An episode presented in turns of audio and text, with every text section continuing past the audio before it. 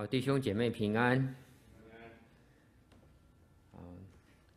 今天呃，小弟要跟大家来分享的信息，这个主题是政权的本质。要看的经文在罗马书第十三章一到七节。好，在荧幕上面有这个我们今天要看的经节，大家也可以看自己的圣经。那准备好了，我们就一起来读罗马书第十三章一到七节。在上有权柄的，人人当顺服他，因为没有权柄不是出于神的。凡掌权的都是神所命的，所以抗拒掌权的，就是抗拒神的命。抗拒的必自取刑罚。做官的原不是叫行善的惧怕。乃是叫作恶的惧怕。你愿意不惧怕掌权的吗？你只要行善，就可以得他的称赞，因为他是神的用人，是与你有益的。你若作恶，却当惧怕，因为他不是空空的佩剑，他是神的用人，是深渊的，刑罚那作恶的。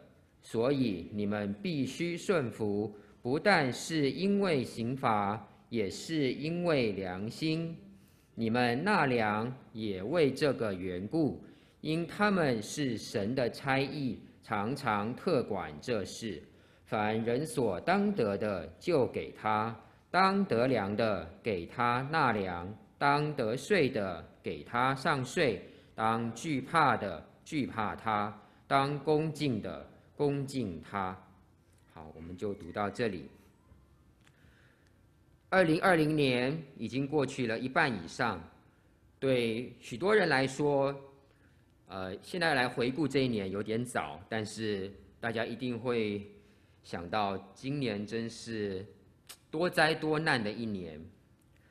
在今年人们所经历的许多的事情当中，这个各个国家政府在这些事情当中扮演的角色，除了被啊，媒体所披露、所检视，也被很多的民众热烈的讨论，乃至于争辩，在教会当中也不例外。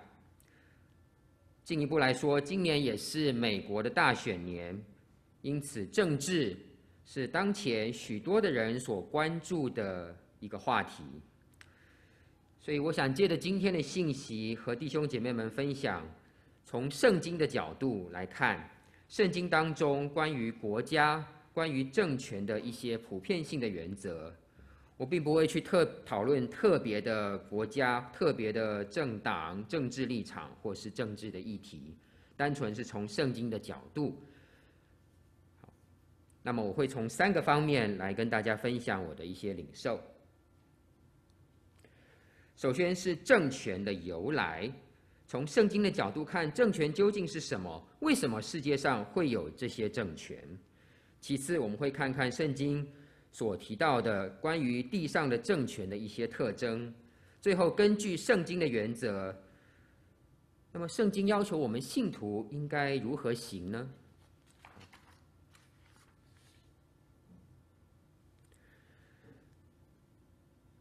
如果我们去认真的看圣经，贯穿整本圣经是永生的神对所有的罪人，以及对这个被罪所污染的世界，神的一个伟大的救赎计划。神的救恩借着主耶稣第一次来到地上的时候，主耶稣受死复活，这个宝贵的救恩就已经成就了。神的国度已经临到了地上。主耶稣来的时候，他也说：“神的国近了。”我们当悔改。那么，所有愿意信耶稣、接受神救恩的人，就进入神的国度，成为神国的子民。然而，神国的神的国度要等到主耶稣第二次再来，那时候才会完全的实现。主耶稣将要在神的国度里永远掌权作王，在神永恒的旨意当中。主耶稣的政权是唯一应当有的政权。从过去到现在，甚至将来，世界上地上的一切的政权都只是暂时的，都是会过去的。虽然神可以使用世界上地上的这些政权来成就他的旨意，但是地上的政权，严格来说，按照圣经的观点，他们其实并不在神永恒的旨意当中。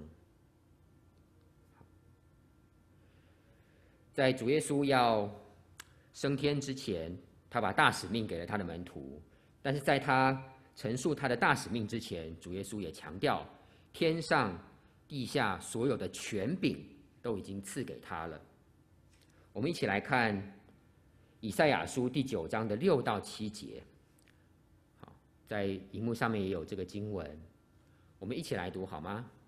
以赛亚书第九章六到七节：因有一婴孩为我们而生，有一子赐给我们，政权必担在他的肩头上，他名称为奇妙测试、全能的神。永在的父，和平的君，他的政权与平安必加增无穷。他必在大卫的宝座上治理他的国，以公平公义使国坚定稳固，从今直到永远。万军之耶和华的热心必成就这事。好，这是在圣经当中最具代表性的一处经文，说到啊，主耶稣。他将来要永远的掌权作王，这一个政权是神永恒旨意当中唯一神所定义的政权。虽然神的仇敌，也就是魔鬼撒旦和一切随从撒旦的势力，一直千方百计的要拦阻神的旨意成就，让神的子民没有办法来经历丰盛的生命，让神的子民没有办法好好的来为神做见证。而且常常利用信徒的软弱，引诱信徒们犯罪跌倒，在神的面前常常控告信徒。但是当神大而可畏的日子来临的时候，神要将一切的仇敌都伏在主耶稣基督的脚下。到那日，万膝都要跪拜，万口都要承认主耶稣基督是万王之王，万主之主。所以，这一个政权才是我们基督徒生命当中真正的盼望，是我们所等候的一个完美无瑕、完全公义、至高无上的政权。在这样的国度里面，在主耶稣基督这一个永远的政权之下，信徒们要享受的是眼睛未曾看见、耳朵未曾听见、人心也未曾想到的福分。那么看完了神的永恒旨意当中所定的这一个政权，这一个永恒的政权，我们回头来看今天我们的生活、我们的世界，这些地上的政权为什么会存在呢？那么这边讲到地上的政权的由来，是因着神的普遍恩惠。这个要往回看，从神的创造开始看，在神创造了世界以及世上的万物以及人之后。神将管理世界的权柄交给了人，那么人呢？人都是按着神的形象造的，每一个人之间都是平等的，每一个人享有同样尊贵的人权，而且按照神起初的创造，每一个人都顺服在神的权柄之下，所以人跟人之间的相处是没有问题的，而人对另外一个人是没有权柄的。啊人是都完全平等的，然而当人犯罪堕落之后，人和神之间的关系，人和人之间的关系，甚至人和世界之间的关系，都被罪所破坏了。因着罪，人没有办法继续的顺服神神的权柄，那么人也开始会去侵犯另外一个人的权利，人权遭受了践踏。那么如果任由罪恶，这样子的在世界上扩散开来，神交代人要在世界上生养众多，遍满全地。那么罪恶将会使许许多多的人在世界上没有办法共同的生活下去。于是，神允许了一个人可以管辖另外一个人这样的权柄，这就是政地上的政权的由来。借着这样的权柄。来限制世界上罪恶的滋生，限制人的恶行，从世界上最小的单位家庭开始，一直到社会，乃至到国家，甚至今天我们看到有许多跨国的组织，都有这样的权柄在运作。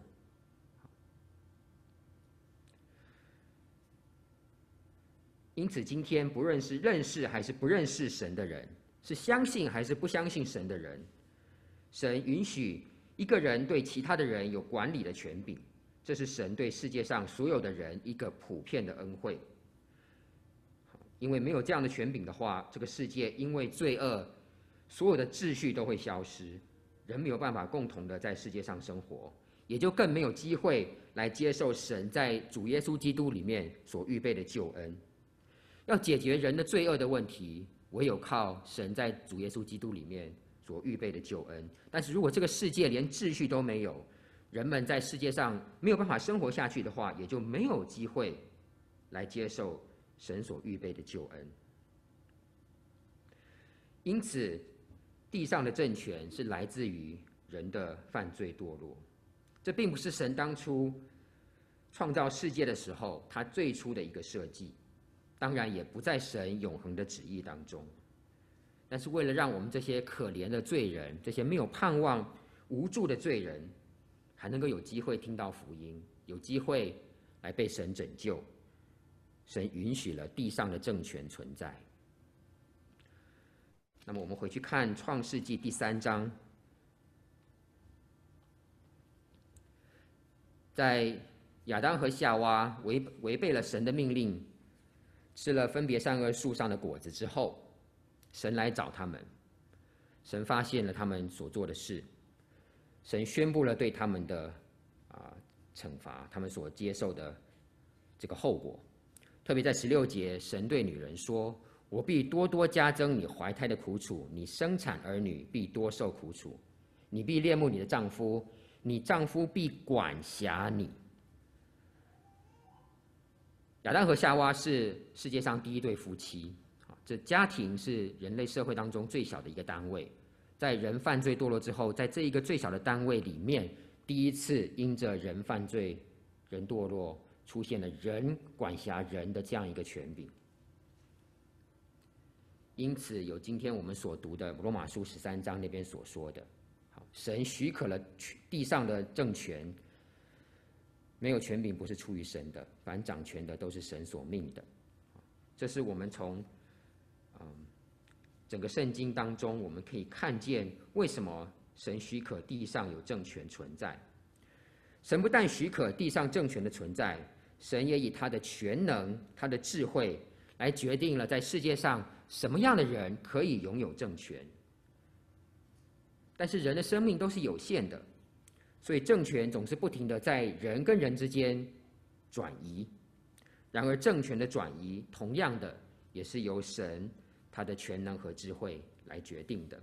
虽然我们也许察觉不出来，我们以为政权的转移就是根据制度、根据选举，甚至因着有人革命啊推翻了原本的政府，但是在这一切的事情的背后，都是有神的手在工作着。接下来我们来看政权的特征，同样也有两方面。第一个方面是政权是为神效力的用人，这个在当刚刚我们所读的罗马书十三章那边就讲得非常清楚。既然神的心意是要借着地上的政权使人得着神他自己的普遍的恩惠，那么一个合乎神心意的政权，它有一个特点，就是能够被神所使用。他是为神效力的用人，或者是神的差役。地上的政权应该是间接的或者部分的来实现了神的公义。如果我们回去看刚刚我们念的经文，《罗马书》十三章第三、第四节，他说：“你只要行善，就可以得他的称赞。”这个“他”是指政权。你若作恶，却当惧怕，因为他不是空空的佩剑，他是神的用人。是伸冤的，是刑罚那作恶的。好，那么彼得前书第二章十三、十四节也同样提到，这个地上的政权，它的一个很重要的作用是赏善罚恶。好，这四个字在彼得前书第二章十三十四节可以看得到。那么特别在十三罗马书十三章第四节说到，政权不是空空的配件，也就是说地上的政权，它能够适当的使用武力，来维持这个社会的秩序。其次，地上的政权。为神效力的另外一个方面在于管理财政。罗马书十三章第七节说到，啊，是第六、第七节说到，我们要向政府纳粮，也就是纳税。在马太福音二十二章二十一节，那边主耶稣基督当，呃，事实上敌对主耶稣的那些人来质问耶稣，甚至要陷害他，问他纳税给该撒可以不可以？好他们是想要陷害耶稣的，主耶稣的回答是什么呢？该撒的物当归给该撒，神的物当归给神。好，主耶稣并没有否认必须要纳税给罗马帝国。他认为罗马帝国虽然在以色列人当中，并不是以色列人非常喜欢的一个管辖他们的政权，但是毕竟罗马帝国对着以色列当地的。当地的和平啊，当地的这个生活，它仍然有贡献。所以，为着顺服地上的政权，以色列人仍然应当要纳税给罗马帝国。好，那么借着管理财政，地上的政权能够实现社会上经济方面的一个平等。政府收了税，然后可以借着这些税收，借着这些财源，来进行一些施政，去改进社会上经济上比较弱势的。一些群体，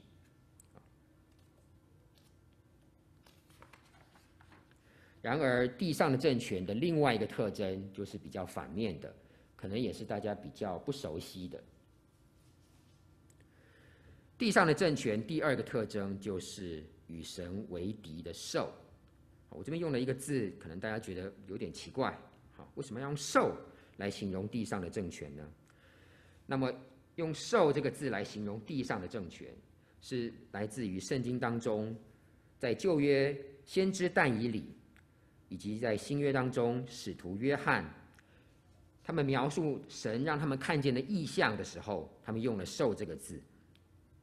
其实不用看圣经，如果大家回顾人类的历史，或者是今天我们所处的时代，可以发现有许多的政权，他们的所作所为。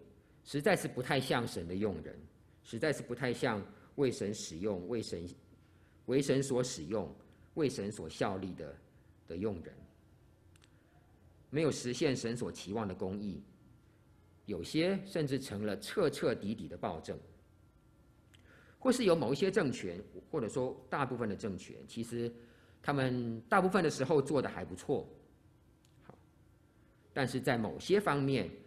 却并没有按照神的神的心意，也并没有去照顾到人的福祉和需要。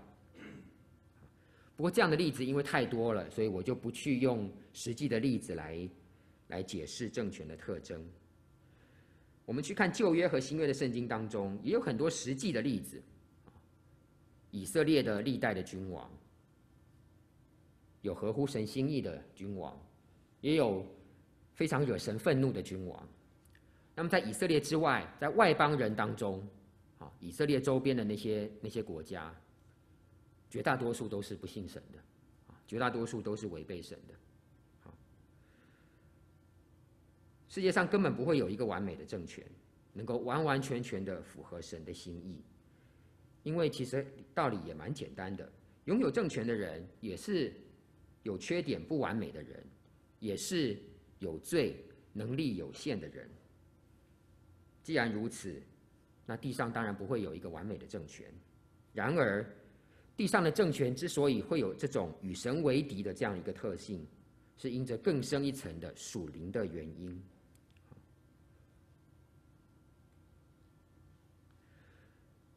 如果大家回顾以弗所书第六章第十二节，那边保罗说道：“我们并不是与属血气的征战。”乃是与那些执政的、掌权的、管辖着幽暗世界的，以及天空属灵气的恶魔征战。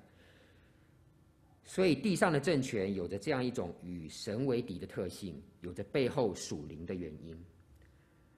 好，那么我们就来看但以理书第七章，以启示录第十三章和十七章，特别是在先知但以理和使徒约翰他们所看见的异象当中，他们所看见的兽，我们来了解地上的政权这一方面的特性。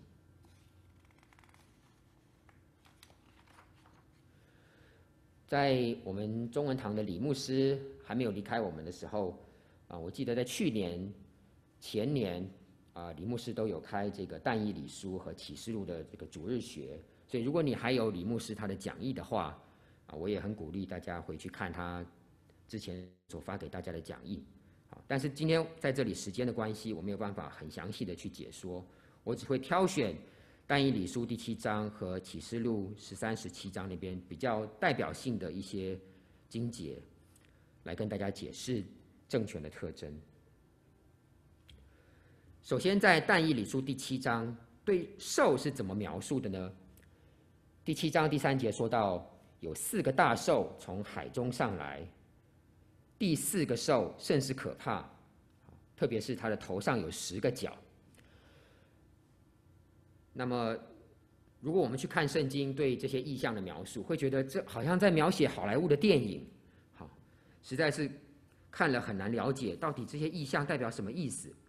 但是蒙神的祝福，但以理他能够得到天使，在他看见异象的时候，天使跟他讲解这个异象的意思。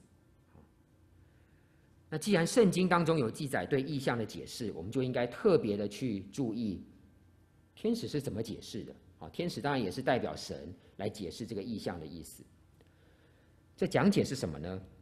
十七节说到这四个大兽，就是四王，将要在世上兴起。二十三节第四兽就是世上必有的第四国。二十四节，至于那十个角，就是这国中必然会兴起的十个王。好，这是天使对但以理所看见的异象的解释。很明显的，兽在异象当中，它是来代表在世界上的政权，啊，在世界上要兴起的国。在当时，但以理即使有了这个天使的解释，他还是不太明白啊，这第这四个世界上四个国是哪四个国？但是到了后来，根据历世历代的解经家去去研究啊，去做对照，基本上的共识是但以理所看见的异象，这四个兽分别代表了人类历史上的四个啊非常显赫的帝国：巴比伦、马代波斯、希腊。以及罗马，好，那么但以理他是生活在呃巴比伦跟马代波斯的那个时代，好，然而第四兽，第四个兽头上那十个角呢，代表十个王。过去有许多解经家就是就想办法要去从人类历史上找出十个王来对应到但以理的意象当中的那十个角，但是其实在圣经当中。角这个字常常就是象征着权势、权柄，而十这个数字呢，是常常代表众多或是完整。那么，因此我们可以了解到，十个角代表必要兴起的十个王，并不是刚刚好十个王，而是许多的王，甚至是所有的王的意思。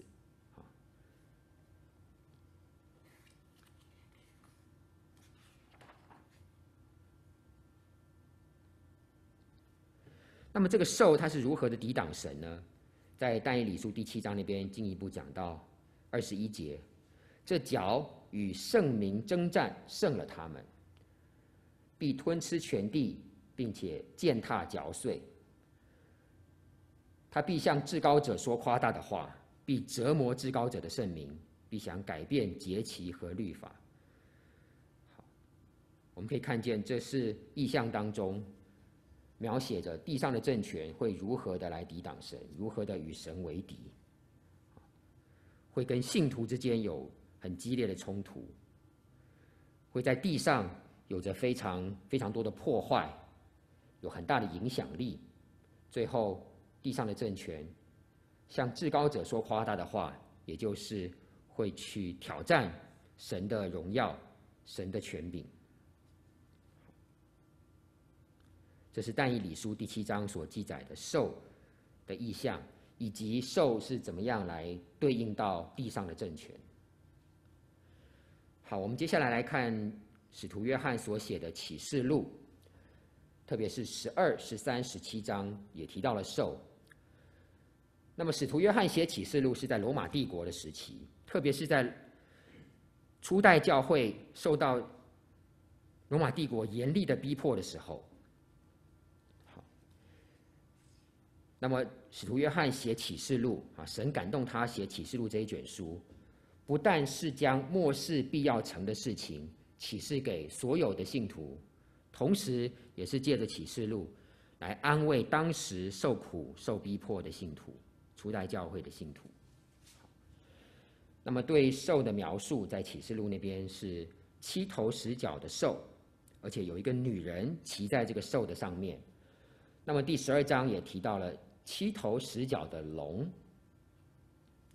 跟但以理的意象类似的，在启示录当中，当神让约翰看见异象的时候，神也差派了一位天使来向约翰解释约翰所看见的异象。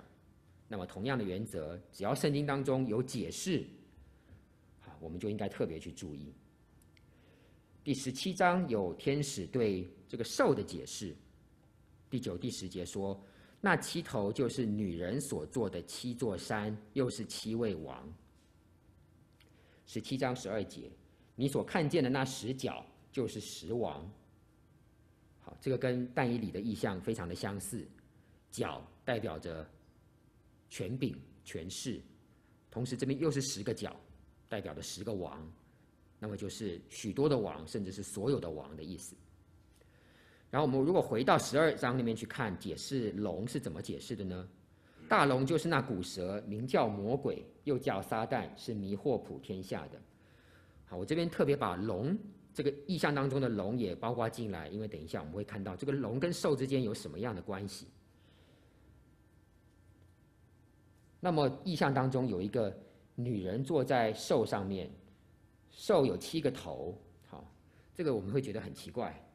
但是在初代教会罗马帝国时期的信徒，一看到这个景象，一看到约翰所描述他看到的意象，他们很快就会理解到约翰在指什么。我给大家看一个照片，好，这是在大英伦敦的大英博物馆的收藏，是罗马帝国时期啊，罗马皇帝维斯帕先时期所流通的银币，啊，分别是正面跟反面。呃，左边大家看到的是正面，把它当做正面吧，那就是皇帝维斯帕先的头像。有趣的是右边，右边那个像代表什么呢？好，很明显大家可以注意到有一个女人，好，她坐着，她的一只手扶着她自己的头，那她坐在什么上面呢？你会看到一个一个凸起来的东西，那就是七座山，七个小山丘。好，然后在银币那一面的最下方有四个字 R O M A，Roma。那么这是一个当时流通的银币。在银币的右边那一面呢，就是女人坐在七座山上面。这个典故是什么？如果大家去看罗马的这个地图，哈，罗马有一条河流过去，叫做台伯河。台伯河的东边。就有七座小山丘。根据历史，罗马城一开始就是从那七座山丘开始建立的。而且在文学上，在历史上，罗马也常常被称为七座山丘的城。所以，当约翰在描述他的意象的时候，说到女人坐在七座山上，当时的信徒马上就知道，他是在暗指着罗马，罗马帝国。那信徒们都在受到罗马帝国的逼迫。那么，约翰讲解这个意象，说到这个兽，女人坐在七座山上，就代表罗马帝国。然后，那个兽在意象当中要接受神的审判，好，他会跟主耶稣征战，主耶稣会胜过他。好，这些意象让当时的信徒看了就能够受到安慰、受到鼓励，同时也对历世历代的信徒啊成为了鼓励，成为了安慰。所以虽然啊，约翰用刚刚那个意象来描述罗马帝国，但是同时这个意象也预告了在人类历史上将要出现的一个又一个会与神为敌的政权。好，那接下来我来解释，在启示录约翰所看见的异象当中，兽会如何的来抵挡神，而且跟那个龙有关系。刚刚我们看见了，在十二章，天使解释那个龙就是代表撒旦。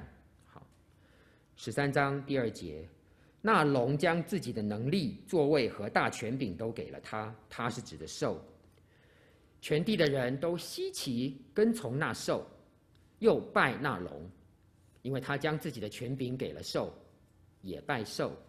兽就开口向神说亵渎的话，与圣徒征战，并且得胜。制服各族各民、各方各国，所以从约翰的意象当中，我们可以看到，龙将他的能力、权柄给了他，给了兽，就是给了地上的政权。那这会不会跟保罗在罗马书讲的有矛盾呢？保罗不是说地上的政权都是神所命的吗？地上的权柄都是来自神的吗？这边为什么说到地上的权柄？啊，那个兽就代代表地上的政权。是来自于撒旦呢？虽然神已经成就了，透过主耶稣基督成就了救赎人类的救恩，但是神那个大而可畏的日子还没有来到。我们知道神今天还任凭着撒旦在地上胡作非为，任意而行。然而撒旦所做的不能够超过神所限制的。好，那么撒旦当然会利用种种的机会。来破坏这个世界上的和谐，特别是针对属神的儿女。因此，地上的政府、地上的政治领袖、政府机构或是其他的势力，很容易就成为了撒旦的工具，被撒旦来使用。在约翰福音当中，啊，同样是使徒约翰所写的，约翰记载了许多主耶稣基督对门徒的讲论，在主耶稣基督要被被卖之前，他有一段很长的讲论，曾经多次用这世界的王来称呼撒旦。好，比方说在约翰福音十二章三十一节，主耶稣说道：“现在这世界受审判，这世界的王要被赶出去。”十四章三十节，主耶稣说：“这世界的王将到，但他在我里面是毫无所有。”所以很，我们可以明白，今天世界上撒旦仍然在胡作非为，而他常常会去利用地上的政权来达到他的目的。所以在启示录这边，啊，约翰的意象当中，那个龙把他的权柄给了兽，龙把他的权柄给了地上的政权，地上的人就稀奇跟从那兽。这是不是对我们来讲很很熟悉呢？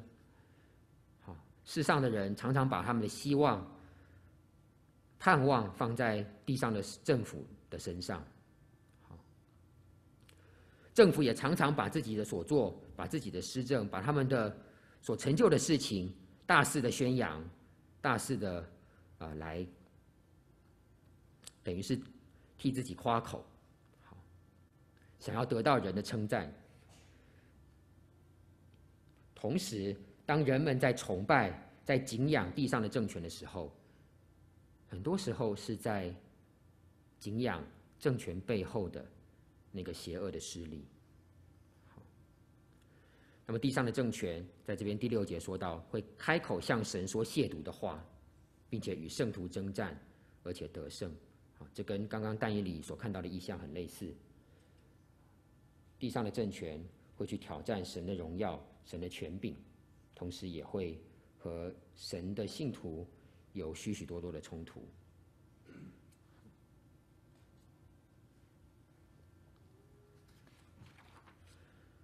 好，这是地上的政权的第二个特征是与神为敌。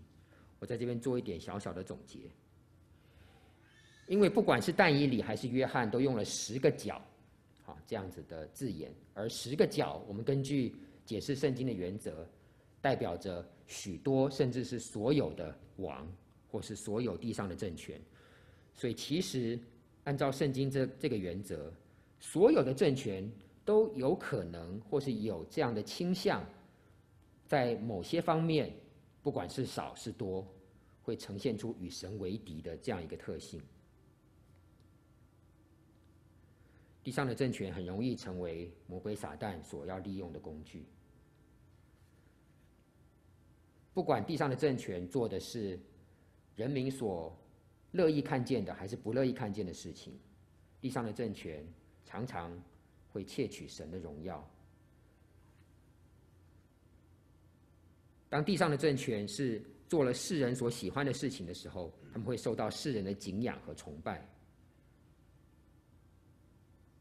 然而，地上的政权常常会去影响神的儿女，影响信徒，甚至辖制信徒，让信徒没有办法继续的持守纯正的信仰，让地上的信徒一点一点的。放弃原本所坚守的圣经的原则，甚至是让地上的信徒没有办法自由的来敬拜上帝，这都是地上的政权所可能会做的。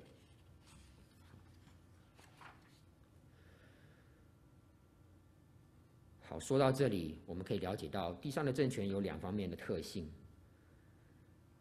那么，了解了这些圣经当中对政权的描述，我们有了这些了解。应该如何来行？接下来是我们信徒的义务。首先是一个比较容易理解的，顺从人的一切制度。好，这个跟呃这这这几句这一句话是从彼得前书二章十三节到十五节里面来的。彼得前书二章十三节到十五节是说。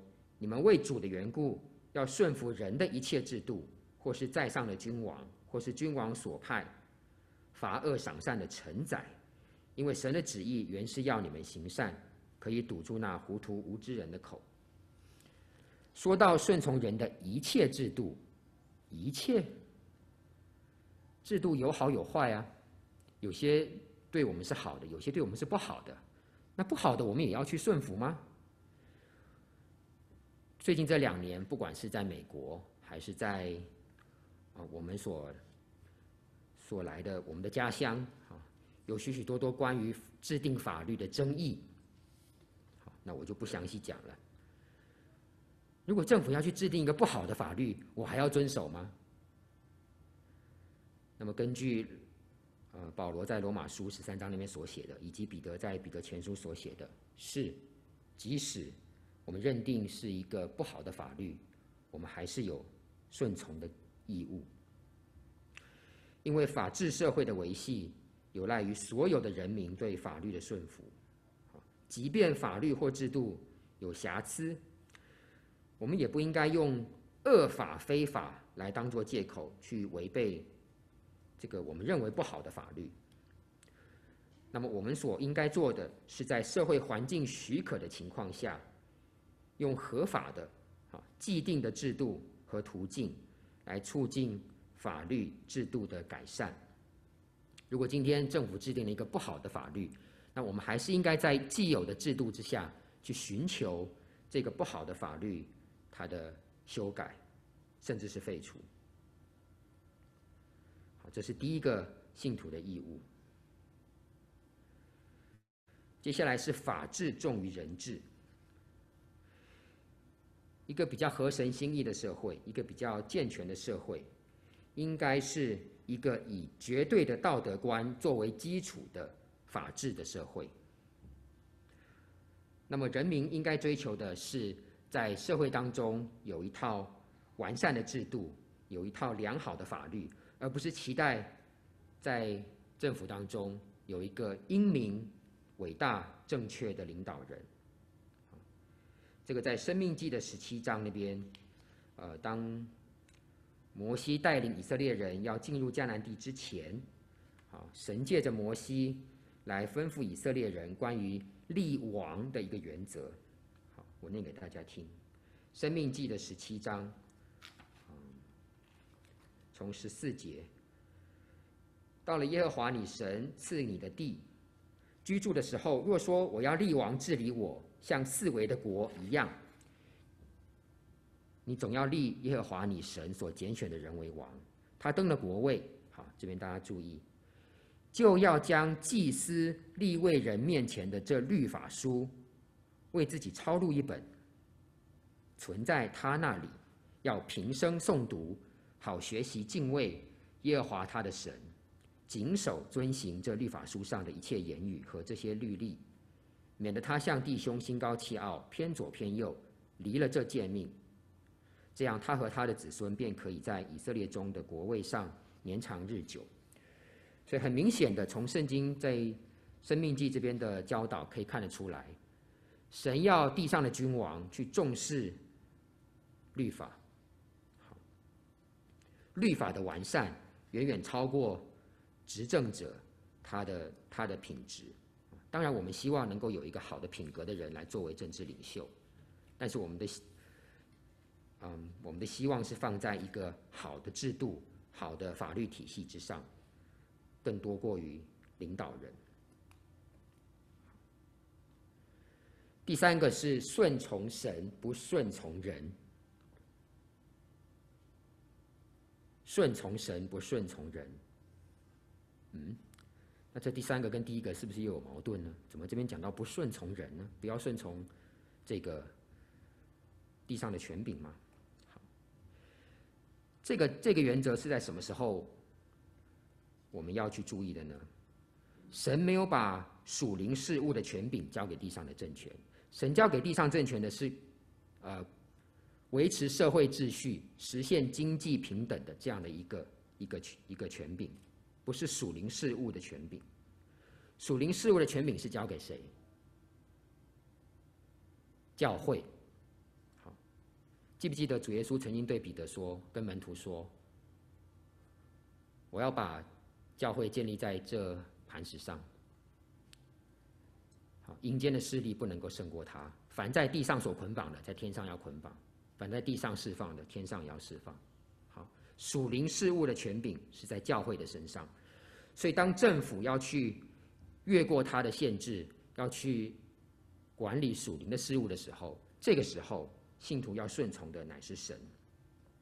好，在《使徒行传》的第五章、第四章那边，嗯，以色列的长老、公会、大祭司将门徒逮捕，禁止他们要奉主耶稣基督的名继续的传讲福音。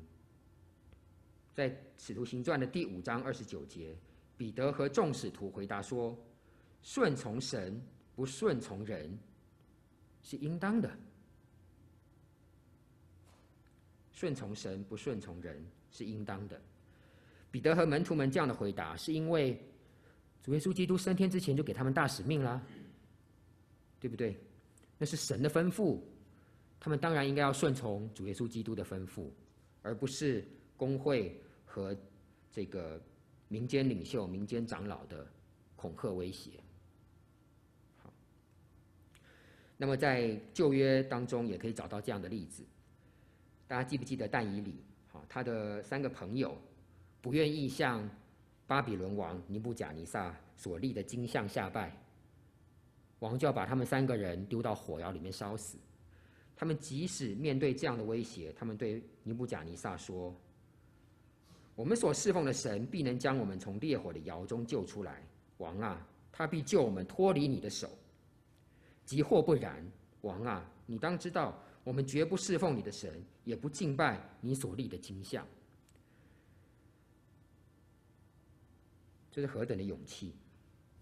当然，但以理和他的朋友在他们所处的地方，他们是，他们可以说是政府当中的领袖，他们在以色列，他们也代表以色列人在外邦人当中生活。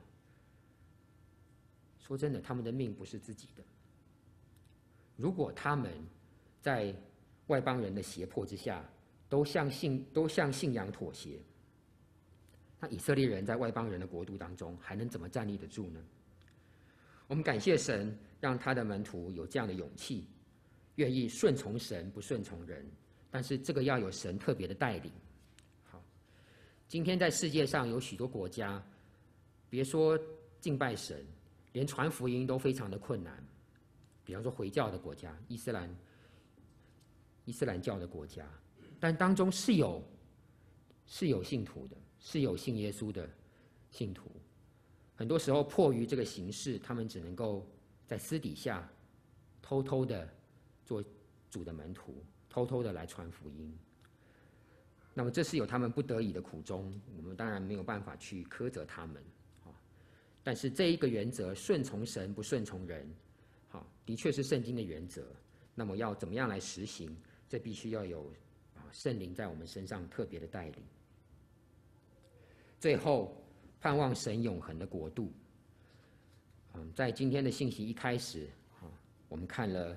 以赛亚书第九章六到七节那边说到，主耶稣基督的政权才是那个神永恒的旨意所定的政权，那才是信徒真正的盼望。在圣经当中有啊许多的信心的伟人，圣经说他们是凭着信心在等候一个更美的家乡。其实我们今天生活在美国，我们所生活的环境已经非常的舒适。非常的富足啊，比起很多其他地方的人。但是圣经告诉我们，我们应该盼望的是那将要来到的新天新地，有意居在其中。我们不是不应该去关心政治，不是不应该去参与，好，但是我们真正的盼望是在这一个神永恒的国度上面。否则的话，地上的政权。根据我们刚刚所看的，它的特性，难免会让我们失望，难免会让我们感到忧虑的。我在这边是鼓励大家，我们多把我们的焦点放在神永恒的国度上面，我们多把我们的啊注意放在神今天在地上如何的来带领，如何的来建立他的教会。好，这就是我今天要跟大家分享的信息，请大家一起做一个祷告。亲爱的天父，我们感谢你。我们今天面对的环境的确是非常的困难，然而我们知道你是那坐在宝座上永远掌权的王。主，我们盼望你将来来到，要再一次的让这个世界恢复那美好的秩序，要再一次让世界。有你的公义彻底完全的来来彰显，我们存着这样的心来过我们在地上短短的寄居的日子，主要也让我们有智慧，让我们有平安，面对着世界上的政治的局势啊不明，政治的发展让我们感到失望的时候，主啊，让我们仍然对你那美好的家乡，你那属天的国度有着充分的盼望。我们求你这样子的来带领。我们的弟兄姐妹，谢谢主，祷告祈求是奉主耶稣基督的名。